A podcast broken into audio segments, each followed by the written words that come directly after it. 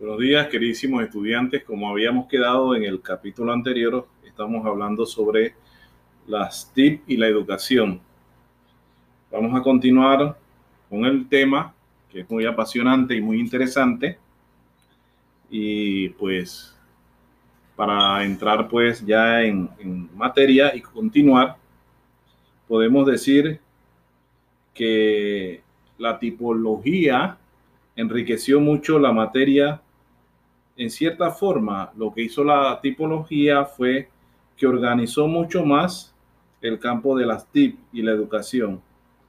En cierto sentido, podemos decir que lo que hizo es que el matrimonio entre TIP y educación estaba a punto de consumarse, utilizando una metáfora. Por otro lado, los medios didácticos aportaban fuentes importantes como documentos impresos, libros, revistas, enciclopedias, medios audiovisuales.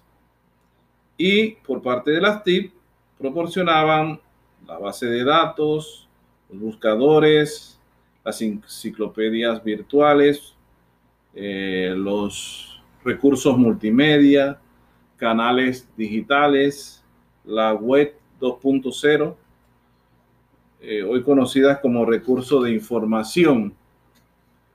Otra parte que incluye los medios didácticos conjuntamente con las TIP se denominó recursos de colaboración didáctica.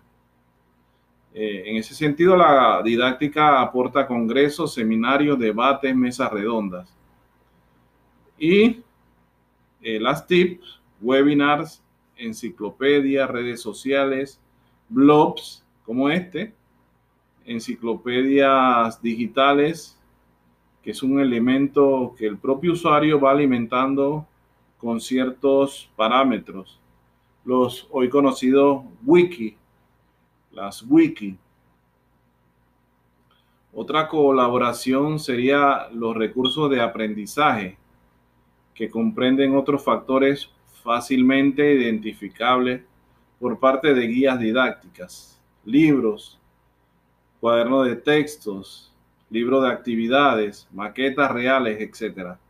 Y las TICs, los libros electrónicos conocidos como ebooks, videos, tutoriales, portafolios, canales y videos educativos tipo YouTube en resumen, concluimos que estos esfuerzos y desarrollos colaborativos serían los primeros pasos para formar la educación virtual. Así es como hoy en día la conocemos. Además, daría pie a la nueva tendencia educativa que ya prácticamente son parte de nuestra vida y mucho más ahora con la pandemia que nos ha obligado o ha obligado a todas las instituciones educativas a ponerse a tono por la necesidad imperante de continuar con el proceso de enseñanza-aprendizaje. Y pues colabora o enriquece los procesos educativos formales y no formales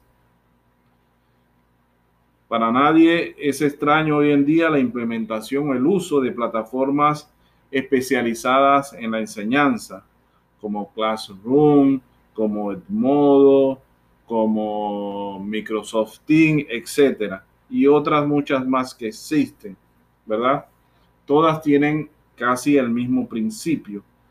Eso es producto de estas investigaciones y de este desarrollo que se dio al principio entre las TIP y la educación.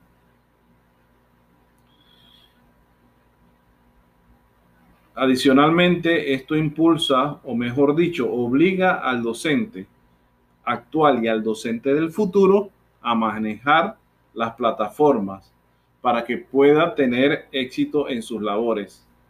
También esta tendencia ha impulsado la necesidad de una nueva carrera en el ámbito de la enseñanza, como es la especialización en las denominadas ABA, que son los ambientes virtuales de aprendizaje, y con toda una gama de recursos para que el docente se especialice.